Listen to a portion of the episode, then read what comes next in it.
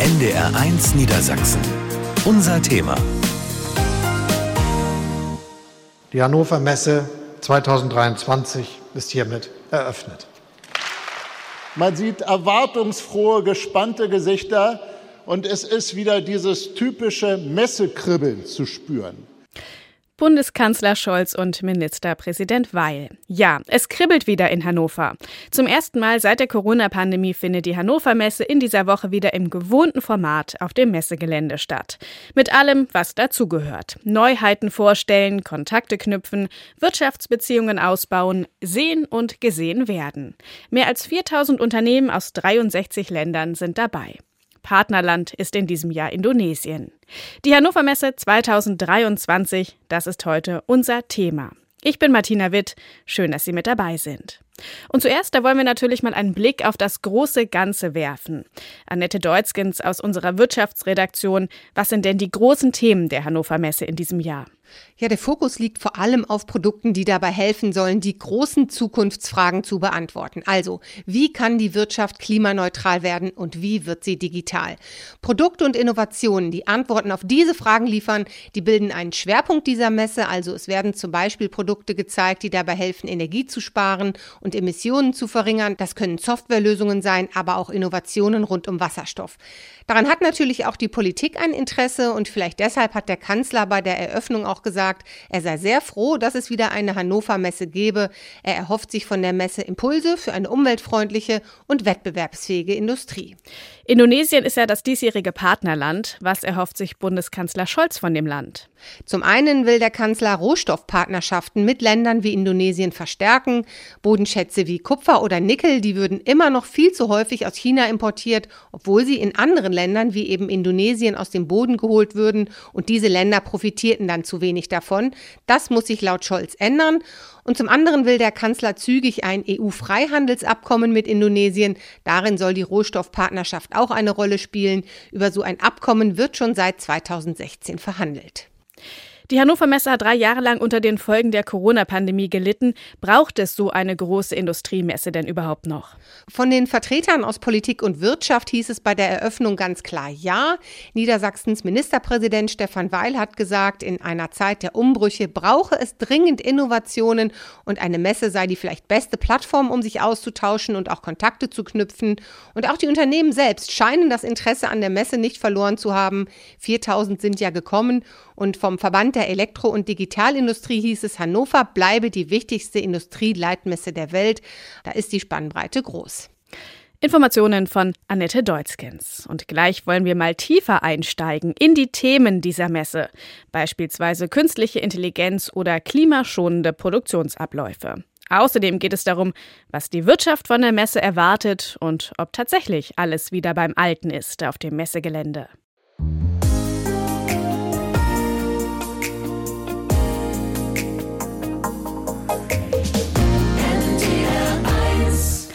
Die Hannover Messe und ihre zukunftsweisenden Themen. Darauf schauen wir ja heute bei unser Thema. Waren produzieren und dabei möglichst wenig CO2 oder noch besser gar kein CO2 ausstoßen, das ist ein Ziel, das wir erreichen müssen im Kampf gegen den Klimawandel. Auf der Hannover Messe zeigen viele Unternehmen, welche Ideen sie haben, um genau das zu erreichen. Vera Zellmer hat sich einige Projekte genauer angeschaut. Die langen froschgrün leuchtenden Glasrohre fallen sofort ins Auge. Das Unternehmen Festo hat auf seinem Messestand eine Modellfabrik aufgebaut. Es ist ein kleiner Bioreaktor, in dem Algen wachsen und geerntet werden.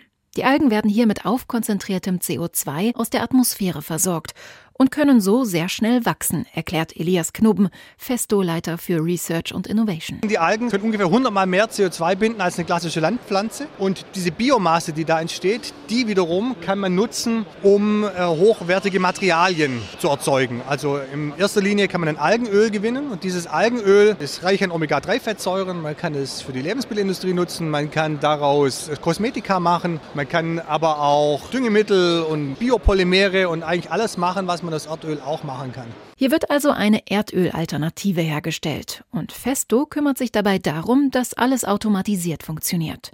Das Unternehmen will die Prozesse, die Wachstumsbedingungen für die Algen in dem Reaktor durch seine Sensorik und Technik möglichst effizient gestalten.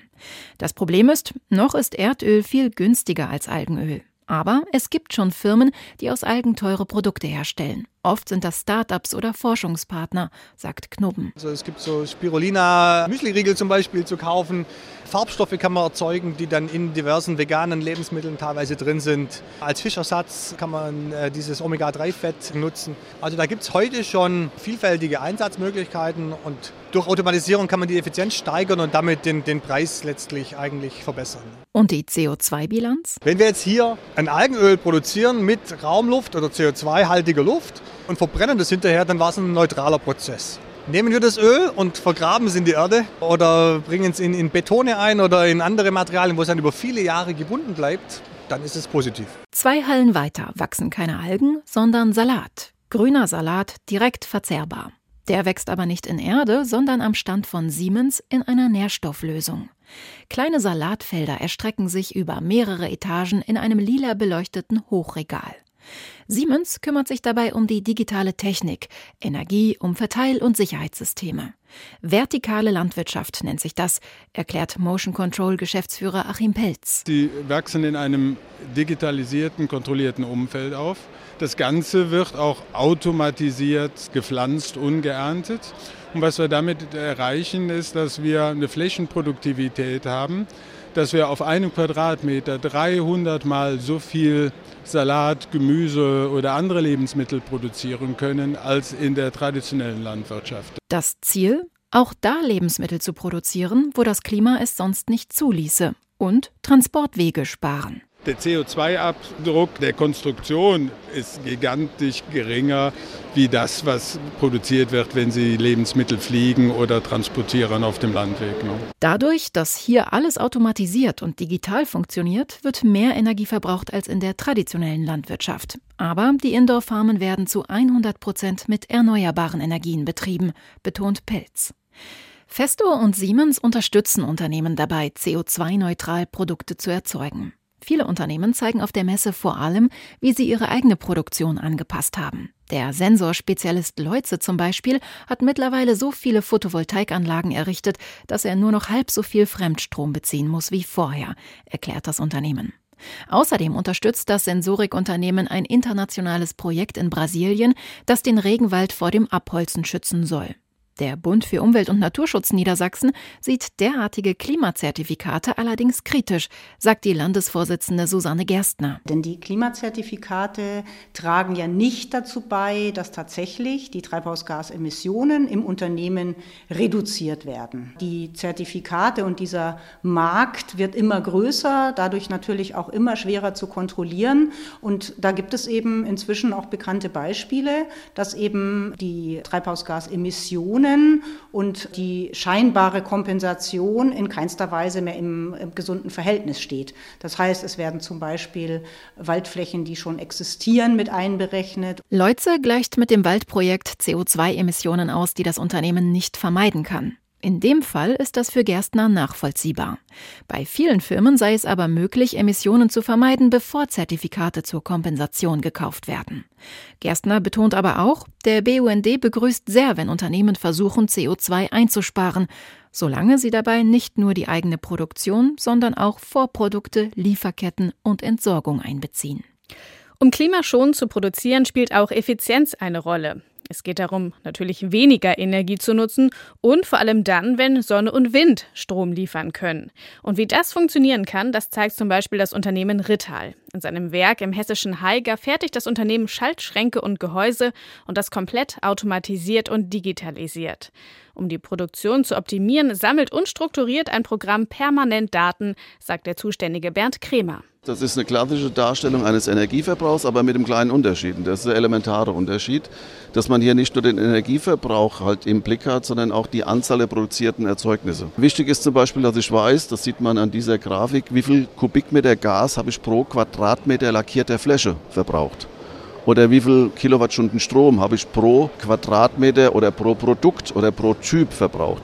Das heißt, was man daraus ableiten kann, das ist der sogenannte Product Carbon Footprint, CO2, dass man jetzt genau weiß, welches Produkt wie viel Energie verbraucht hat. Das System hilft, besonders energiefressende Prozesse zu identifizieren. Die lassen sich zwar manchmal nicht ändern, aber sinnvoll planen. Wenn Sie jetzt sich eine Automobilherstellung betrachten, dann muss zum Beispiel ein lackiertes Fahrzeug, ja, der Lack muss getrocknet werden. Das erfordert einen Trocknerofen. So ein Trocknerofen hat eine Temperatur, je nachdem sind das so 100 bis 150 Grad. Jetzt können Sie ja nicht einfach sagen, dann machen wir das heute mal bei 80 Grad, spart Energie. Das geht halt nicht. Aber was Sie zum Beispiel tun können, ist versuchen, Produktionslastspitzen zu vermeiden, indem man halt weiß, wann welche Energie gebraucht wird.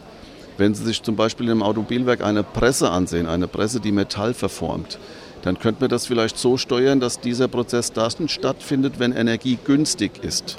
Wenn also, einfach gesagt, Sonne scheint oder Wind weht. Wann ist Energie verfügbar und zu welchem Preis? Diese Frage werde in Zukunft wichtig sein, um die Produktion zu planen. Das Atomzeitalter ist zu Ende und äh, wir vermuten, dass Energiekosten halt eher volatil sind, so ähnlich wie Tankstellenpreise.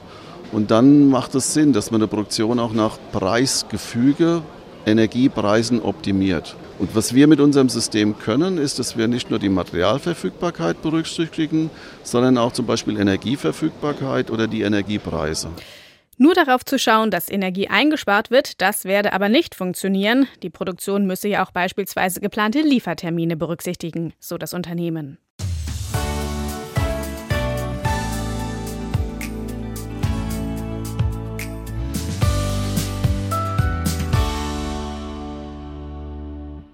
Die Hannover Messe ist zurück in ihrer alten Form nach drei Jahren Corona-Pandemie. Rund 4000 Aussteller zeigen auf dem Messegelände ihre Produkte und neuen Technologien. Mein Kollege Torben Hildebrand hat sich auch schon ausführlich auf der Messe umgesehen. Eine Messe ohne Corona-Auflagen. Wie fühlt sich das an in diesem Jahr? Ganz persönlich finde ich, das fühlt sich gut an. Zum ersten Mal seit langer Zeit ist ja das richtige Messegefühl wieder da. Also die Hallen sind voll, man sieht hin und wieder noch einzelne Gäste mit Maske, aber das war's dann auch schon. Mein Eindruck ist, die Leute sind froh, dass sie sich wieder treffen können. Die Aussteller sind glücklich, dass sie ihre Arbeit oder ihre Produkte präsentieren können. Es sind auch Stände dabei, die sind so groß wie mehr Familienhäuser. Es ist also schon beeindruckend, was man da jetzt sieht, was wieder möglich ist mein Eindruck, das ist so ein bisschen das jetzt erst recht Gefühl in der Wirtschaftskrise und nach den Corona-Jahren. Dazu kommt ganz banal, das Wetter ist gut, die Besucher flanieren übers Außengelände. Das ist tatsächlich Messe so wie früher. Und dann muss man auch noch sagen, Hannover und das Umland, das merkt man, dass äh, Hannover Messe ist. Die Hotels sind voll. Man sieht auch äh, im Straßenbild viele Ausländer, also insbesondere Asiaten. Ähm, man merkt so ein bisschen, was eigentlich in Corona-Zeiten gefehlt hat. Kleine Anekdote, ich selbst wohne im Heidekreis äh, in Schwarmstedt, 50 Kilometer von Hannover weg und selbst da waren am Montagabend Maschinenbauer unterwegs, die haben ein Restaurant gesucht, ein paar Asiaten habe ich da äh, in den Dorfstraßen gesehen. Also die Hannover Messe strahlt wieder, so würde ich das sehen. Also das Messegefühl ist dann doch wieder zurück, auch in der Stadt und im Umland. Aber die Zeiten sind ja doch schwierig. Für die Wirtschaft beispielsweise merkt man davon was auf der Messe. Ja, schon, man muss das aber ein bisschen trennen. An den Ständen zeigen die Unternehmen natürlich äh, völlig selbstbewusst, was sie alles können und was sie alles haben. Da ist alles rosarot. Die Industrieverbände, das ist jetzt die andere Seite, die nutzen natürlich die Hannover Messe, um ihre Botschaften zu senden und die richten den Blick ganz klar auch politisch auf die Schattenseiten. Das Wirtschaftswachstum, wir haben gerade keins und äh, wenn man dann doch eins sieht, dann ist es mickrig. Beim digitalen Wandel sind andere Länder viel weiter. Das ist ein Thema, wo es knirscht. Und dann natürlich die große Sache, wie bleibt die deutsche Wirtschaft eigentlich wettbewerbsfähig? Da hat die Wirtschaft große Sorgen und Siegfried Russwurm, der Präsident des Bundesverbandes der deutschen Industrie, der hat zum Auftakt der Hannover Messe ja schon von einer sehr, sehr schwierigen Phase für den Standort Deutschland gesprochen. Hören wir mal ganz kurz rein. Was wir halt sehen, ist, dass erhebliche Investitionen außerhalb Deutschlands getätigt werden. Und zwar nicht nur von den üblichen Verdächtigen, den multinationalen Konzernen, sondern auch von vielen Mittelständlern, von vielen Familienunternehmen, die sagen, es geht einfach nicht mehr. Also Sorgen bei den Verbänden, aber an den Ständen, in den Messehallen, da ist natürlich bling bling. Da zeigt man, was funktioniert, da glänzt man. Eine Messe ist natürlich nicht zum Nörgeln da. In welchem Bereich muss sich denn was bewegen aus Sicht der Wirtschaft? Also größtes Thema äh, ganz klar die Strom- und Gaspreise.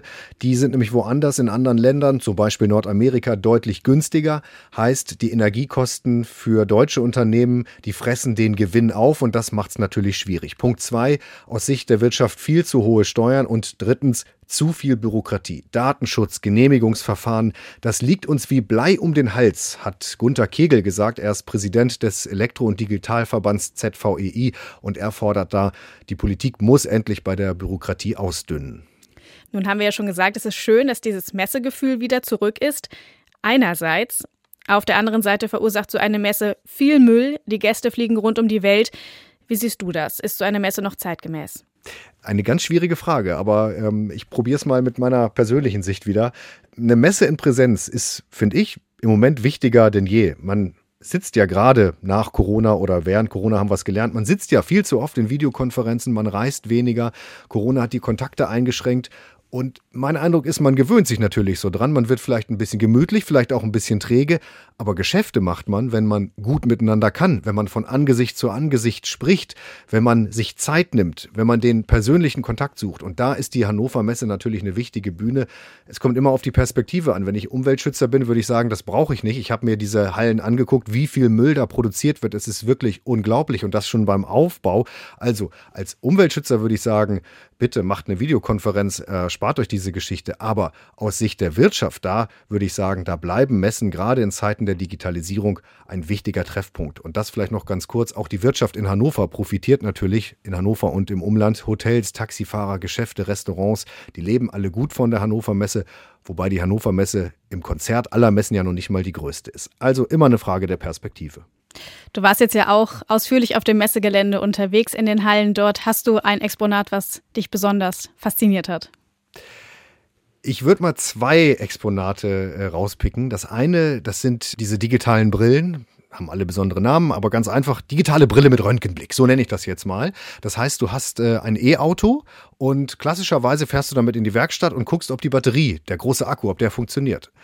Heute oder bald in Zukunft setzt du dir eine Brille auf, du hast diese Brille mit Röntgenblick und guckst durch das Auto durch, vor deinem Auge wird gespiegelt und du guckst quasi direkt in die Batterie ein, musst nichts mehr ausbauen, musst keine Schrauben mehr äh, drehen.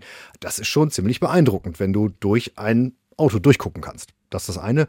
Und ähm, vielleicht noch so ja, also früher waren Roboter ja immer, äh, die standen ja immer an einer Stelle, hatten bewegliche Arme und äh, guckten nach links, guckten nach rechts und bastelten irgendwas zusammen. Und das was wir jetzt sehen auf der Hannover Messe sind Roboter, die bewegen sich wie Menschen. Die nehmen Reagenzgläser äh, aus dem einen Regal und dann marschieren sie los und packen die Reagenzgläser ins andere Regal. Das war ein PCR-Testlabor. Gefährliche Viren ist natürlich super, wenn so ein Roboter diesen Krempel von A nach B trägt und kein Mensch mehr gebraucht wird. Das fand ich schon ziemlich beeindruckend. Danke, Torben Hildebrand. Aber wir wollen natürlich nicht nur über die Messe sprechen, sondern auch mit der Messe. Und zugeschaltet ist Messechef Jochen Köckler. Hallo, Herr Köckler. Hallo, Frau Witt. Ministerpräsident Weil hat ja bei der Eröffnung der Messe gesagt, man spüre das Messekribbeln. Wie geht es Ihnen seit Sonntagabend bzw. Montagmorgen? Genauso wie Herr Weil es formuliert hat, Messekribbeln hat ja damit zu tun, dass unser Gelände gut besucht ist, äh, dass wir eine Situation haben, dass die Aussteller ja schon in einer besonderen Erwartungshaltung auf die Besucher treffen aus aller Welt. Und äh, das weiß man ja nicht, wie das funktioniert. Das ist immer live. Und das hat was auch mit äh, Fülle zu tun. Wir haben gut gefüllte Gänge, wir haben ein Sprachenwirrwarr und ja, dieses Kribbeln, diese Aufregung, ob das auch funktioniert. Und Messe ist ja immer Wettbewerb. Da geht es vor allen Dingen darum, dass man die besten Produkte hat und kriegt ein direktes Feedback, ob der Kunde sagt, das interessiert mich oder nicht. Von daher endlich wieder richtig Hannover Messe-Feeling. Worin unterscheidet sich denn die Hannover Messe 2023 von den Messen in der Vergangenheit, also auch vor der Pandemie? Gibt es da einen Unterschied? Die Pandemie liegt zum Glück wirklich hinter uns, ist gar kein Thema mehr. Es geht jetzt um die Industrial Transformation, also um die Veränderung der Industrie. Und gerade hier in Deutschland äh, werden wir eine Industrie haben, die jetzt vielleicht noch ein Jahrzehnt Zeit hat, dann aber doch komplett mit erneuerbaren Energien funktionieren muss. Stichwort Klimawandel, äh, Stichwort äh, Energieknappheit. Und das wird nur gelingen, wenn wir das flexibel machen. Das heißt, wenn es früher billigen Strom nachts gab, wird der heute eher tagsüber da sein aus Solar und Wind. Und wenn eine Windflaute ist, wird es gespeichert. Also die Tatsache, dass wirklich etwas geändert werden muss, ist hier total klar. Der noch zweifelte, weiß seit dieser Woche, dass sich äh, die Dinge wirklich ändern. Es ist eine wirklich anpackende Stimmung. Das ist sehr, sehr gut. Man will es ändern. Niemand äh, hat irgendwie Akzeptanzprobleme, dass wir das jetzt machen. Und das ist ein ganz deutliches Signal. Und deshalb ist es auch gut, dass die Hannover Messe jährlich stattfindet. Wir werden jetzt jedes Jahr gucken, wie wir im Umbau vorankommen. Und das, was hier passiert ist rund um die Salzgitter AG mit dem Umstellung auf Wasserstoff äh, in einem Jahrzehnt, um grünen Stahl zu produzieren, ist das beste Beispiel. Die Messe endet ja morgen. Wie ist es denn gelaufen? Sie haben schon gesagt, Sprachenwirrwarr und es ist voll. Das Wichtigste ist ja, dass äh, unsere Aussteller zufrieden sind und im nächsten Jahr wiederkommen. Und wir hatten heute Morgen die Ausstellerberatssitzung. Das ist immer ein ganz wichtiges Resümee. Und äh, die Aussteller waren sehr zufrieden, weil es, nachdem wir beim letzten Mal mit der verlegten Messe so ein bisschen Eisbrecher waren, haben das wieder versucht mit sehr vielen Abstandsregeln, äh, können wir ein sehr positives Fazit ziehen, weil die Aussteller sagen, wir brauchen das Format Messe. Jemand sagte so schön Driving Industrial Transformation, also hier wird wirklich die Veränderung durch das Zusammenkommen der Menschen gemacht. Wir haben einen sehr guten Auslandsanteil. Wir haben Besucher aus aller Welt, weil nur das rechtfertigt den Aufwand, hier eine große Messe aufzubauen. Von daher inhaltlich ein sehr guter Startpunkt des echten Messenmachens nach vorn. Nach dem Spiel ist vor dem Spiel. Wir freuen uns auf den April 24, äh, dass wir das entsprechend ausbauen und sind auch wirklich erleichtert, dass Messe funktioniert. Das ist ja auch für die Landeshauptstadt Hannover, für Niedersachsen enorm wichtig, weil wir hier eine Woche mit vollen Hotels, vollen Restaurants hatten und das ist auch eine Teilaufgabe der Messe. Also ein überaus positives Fazit und auch eine große Erleichterung beim Team Deutsche Messe. Sie haben jetzt ganz viel Positives gesagt. Ne? Die Aussteller sind schon mal zufrieden, die Gänge sind voll. Trotzdem hat ja auch gerade die Pandemie gezeigt, dass es anders geht, ne? dass Kontakte sich anders knüpfen lassen. Und um die halbe Welt fliegen ist ja vielleicht auch nicht mehr so im Trend, gerade wenn wir über Klimaschutz sprechen. Inwiefern ist dann so eine Messe doch noch zeitgemäß? Wir haben ja vor zwei Jahren den Versuch gemacht, aus der Not heraus mit einer digitalen Messe. Wir waren selber positiv überrascht, dass wir da 1800 ausstellende Firmen hatten, fast 100.000 Teilnehmende im Netz.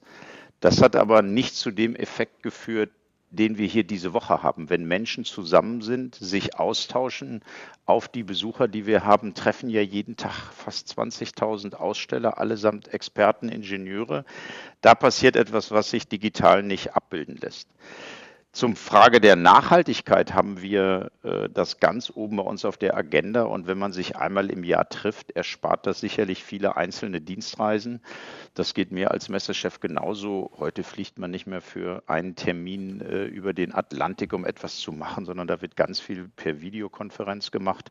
Aber so ein Branchentreffen wie die Hannover Messe Olympiade der Industrie, da müssen sich die Menschen schon bewegen und treffen, weil hier wird ja Zukunft gemacht. Der Weg zur klimaneutralen Industrie wird ja hier besprochen und organisiert. Und am Ende es, äh, gibt es kein Gesetz, das man ausstellen muss. Das heißt, äh, bei allem positiven Fazit ist das eine Investition. Unsere Aussteller haben vor dieser Messe und werden danach sehr sorgsam schauen, äh, ob sich das Investment Messe lohnt. Und im Moment äh, ist das ganz klare Fazit, das, was man mit einer Messe erreichen kann an Impulsen für das eigene Unternehmen im Vertrieb, in Ausrichtung äh, kann man digital nicht erreichen. Aber natürlich gibt es ganz viele Ergänzungen. Das Business-Medium LinkedIn, wenn man da reinschaut in diesen Tagen, ist es eben eine Begleitung, dass selbst die Menschen, die hier sind, über das soziale Netzwerk kommunizieren und wir auch als Veranstalter dort kommunizieren. Das ist gar kein Widerspruch. Wo sehen Sie die Hannover Messe, aber auch den Messestandort Hannover in fünf Jahren? Worauf wird es ankommen? Vor allen Dingen kommt es darauf an, dass wir die relevanten Themen setzen, dass wir das, was wir hier geschafft haben mit der Hannover Messe 2023, die Transformation der Industrie zu beschreiben, dass die Welt nach Hannover kommt, um diese Transformation zu erkennen.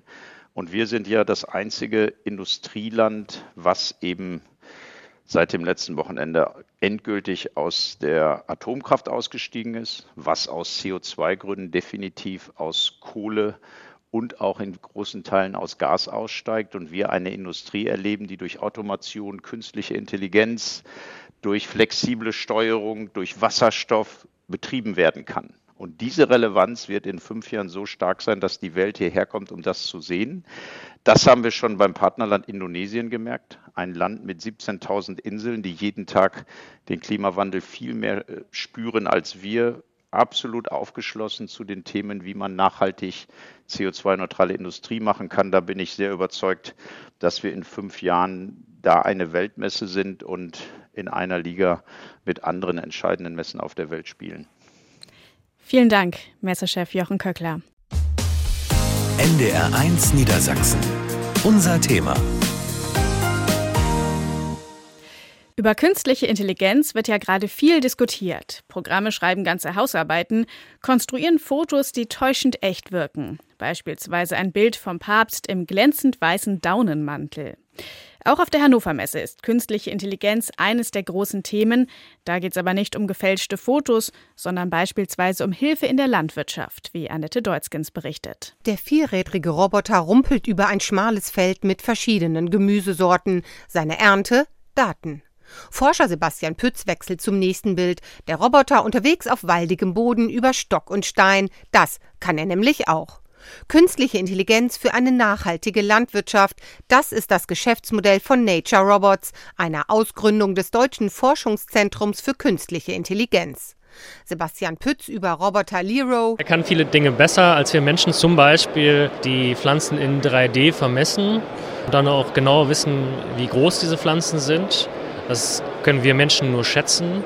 Wir Menschen können aber viel besser Aufgaben planen, also was mache ich wann und auch einen schnelleren Überblick bekommen. Also irgendwie abstrahieren, ah, okay, das sind jetzt Beete, auf diesen Beeten wachsen Pflanzen. Klar ist, Roboter Lero soll noch weiter lernen auf seinem Testgemüsefeld bei Osnabrück. Er soll vor allem Biobauern die Arbeit in Zukunft leichter machen, irgendwann sogar mit Hilfe eines Lasers, der Unkraut völlig chemie- und emissionsfrei vernichtet. Lernende Maschinen, sie sind das große Thema auf der Hannover Messe. Ob Branchengrößen wie Bosch oder Siemens oder kleine Start-ups, viele zeigen ihre Lösungen für die Herausforderungen der Zukunft, für den Umbau von Industrie und Landwirtschaft. An künstlicher Intelligenz, kurz KI, kommt kein Unternehmen mehr vorbei, sagt Bosch-Chef Stefan Hartung. Wir müssen uns damit ganz intensiv auseinandersetzen, weil es wird ein Wettbewerbsvor- oder Nachteil sein, ob man das tut oder nicht tut, ob man das beherrscht oder nicht. Und das ist meiner Ansicht nach eine der ganz großen Aufgaben auch für den Standort Europa und Deutschland, auch für Bosch, auch für Rexroth.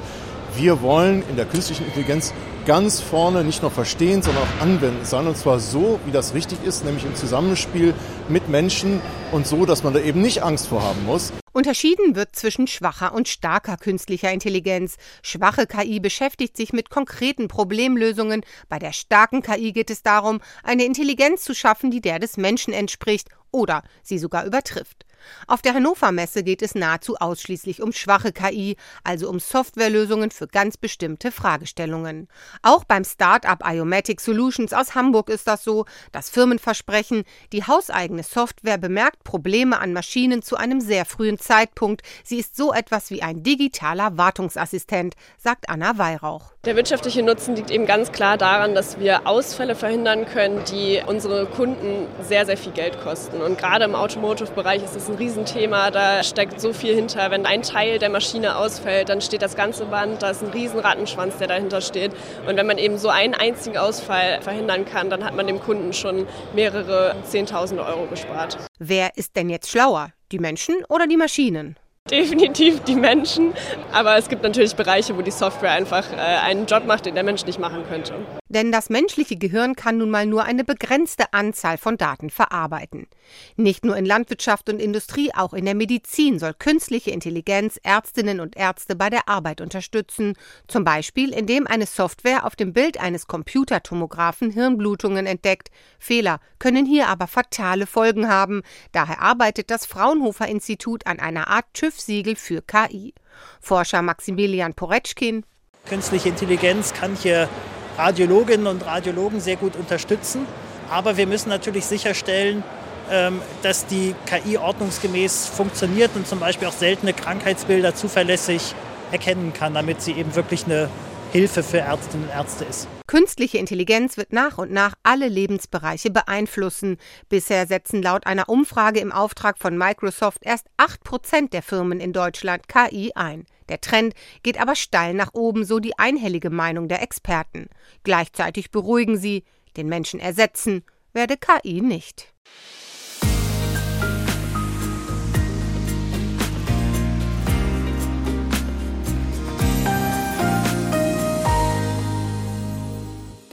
Industrie 4.0, maschinelles Lernen, Transformation. Das sind so Begriffe und Schlagwörter, die einem auf der Hannover Messe begegnen. Und oft hat man das Gefühl, das betrifft mich nicht, das hat mit meinem eigenen Leben so gar nichts zu tun. Bei der Frage, wie werden wir künftig von A nach B kommen, sieht das schon anders aus. Die Mobilität der Zukunft. Auch das ein Thema auf der Hannover Messe. Eine zentrale Aufgabe übernehmen dabei selbstfahrende Systeme. An der Spitze dieser Wissenschaftsdisziplin sind Forscherinnen und Forscher aus Niedersachsen. Sie präsentieren ihr autonom fahrendes Auto auf der Messe und Bertil Starke ist mitgefahren. Autos, die ohne die menschliche Hand am Steuer fahren, eigenständig Hindernissen ausweichen und in kniffligen Situationen selbst entscheiden. Das war vor nicht allzu langer Zeit noch der Stoff, aus dem Fernsehserien gemacht wurden. Ein Auto, ein Computer, ein Mann. Knight Rider. Die Vision aus den US-amerikanischen Filmstudios der 1980er Jahre wird in Niedersachsen Realität. Der selbstfahrende Wagen heißt nicht Kit, sondern TZ3. Ein schwarzer VW Passat, der von außen wie ein ganz normaler Kombi aussieht. Doch der Eindruck täuscht. In und an dem Wagen befindet sich Hightech des Niedersächsischen Forschungszentrums Fahrzeugtechnik, das an der Technischen Uni Braunschweig beheimatet ist. Wie ihre Arbeit in der Praxis aussieht und sich anfühlt, das zeigen die Forscher im Rahmen der Hannover Messe. Wer mag, kann dort zu einer Probefahrt in den selbstfahrenden TC3 einsteigen. Hinter dem Steuer sitzt Chris Pete vom Institut für Fahrzeugtechnik. Denn komplett eigenständig ist der Passat noch nicht unterwegs. Seine autonomen Fahrkünste präsentiert der Kombi auf der benachbarten Bundesstraße 6. Dort kommen dann die zahlreichen eingebauten hochmodernen Geräte wie sechs Laserscanner, eine Kamera und ein Radar zum Einsatz. Diese Technik ist so etwas wie das Auge des Wagens.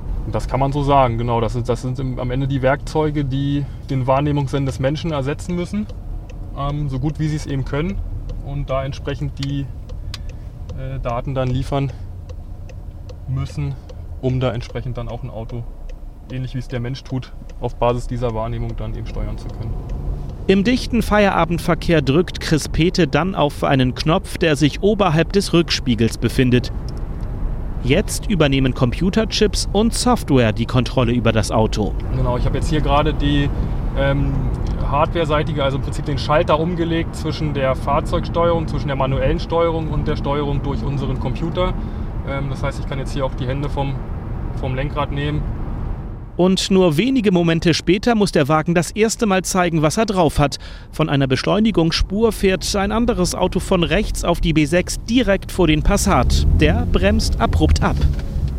Das war jetzt eine Situation, die natürlich dadurch entstanden ist, dass wir hier einen Einscherer hatten und die Spuren nicht wechseln konnten.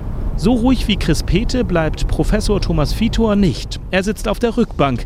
Selbst dem Leiter des Instituts für Konstruktionstechnik an der TU Braunschweig ist das autonome Fahren in solchen Momenten noch nicht ganz geheuer. Ich fühlte mich hier hinten jetzt unwohl, weil ich nicht wusste, was macht denn das Fahrzeug jetzt? Und selbst als ähm, Autofahrer habe ich ja zwei Möglichkeiten. Nach links, okay, dann sehe ich im Spiegel, da kommt jemand, geht nicht. Äh, ich kann den einfach wegdrängen, denn der hat ja eigentlich Vorfahrt zu achten. Also ich beharre auf meinem Vorfahrtsrecht, ist auch nicht empfehlenswert. Also war das Bremsen wahrscheinlich schon die beste Möglichkeit. Ich fand die Situation jetzt ungewohnt, aber das Auto hat gut reagiert. Das ist jetzt nur meine, meine Zusammenfassung. Autonome Fahrzeuge sind aus Sicht des Braunschweiger Wissenschaftlers grundsätzlich deutlich sicherer als solche, die von Menschen gesteuert werden. Professor Fitor hält den Einsatz der Technik auch beispielsweise in Reisebussen für sinnvoll. Das ist ja schon eine konzentrierte Leistung. Da gibt es ja nicht umsonst dann auch die Begrenzung der Fahrzeiten, die Busfahrer haben. Und wenn jetzt ein Teil dieser Fahrzeiten dann automatisiert ablaufen, kann man da vielleicht auch ganz neue Regelungen finden. Das müssen dann die Arbeitsmediziner unter sich ausmachen, aber das ist mit Sicherheit eine gute Möglichkeit, den Fahrer deutlich zu entlasten. Beim autonomen Fahren gilt in Deutschland eine fünfstufige Skala. Möglich ist momentan Level 3. Dabei muss ein Mensch immer in die Fahrt eingreifen können. Wenn die Technik in den Autos und an den Strecken sowie die rechtlichen Grundlagen es erlauben, dann wird bei Level 4 und Level 5 der heutige Fahrer zum Passagier. Wann das genau der Fall sein wird, darauf wollen sich die Braunschweiger Forscher nicht festlegen. Vorerst fahren Autos komplett ohne Fahrer also weiter nur in 40 Jahre alten Fernsehserien umher und noch nicht auf den Straßen in Niedersachsen. Und damit sind wir auch schon am Ende von unser Thema heute zur Hannover Messe, die nun das erste Mal seit drei Jahren wieder im gewohnten Format auf dem Messegelände läuft. Und zwar noch bis morgen. Die offizielle Bilanz hören Sie dann morgen unter anderem hier bei uns in Aktuell. Ich bin Martina Witt. Schönen Abend noch.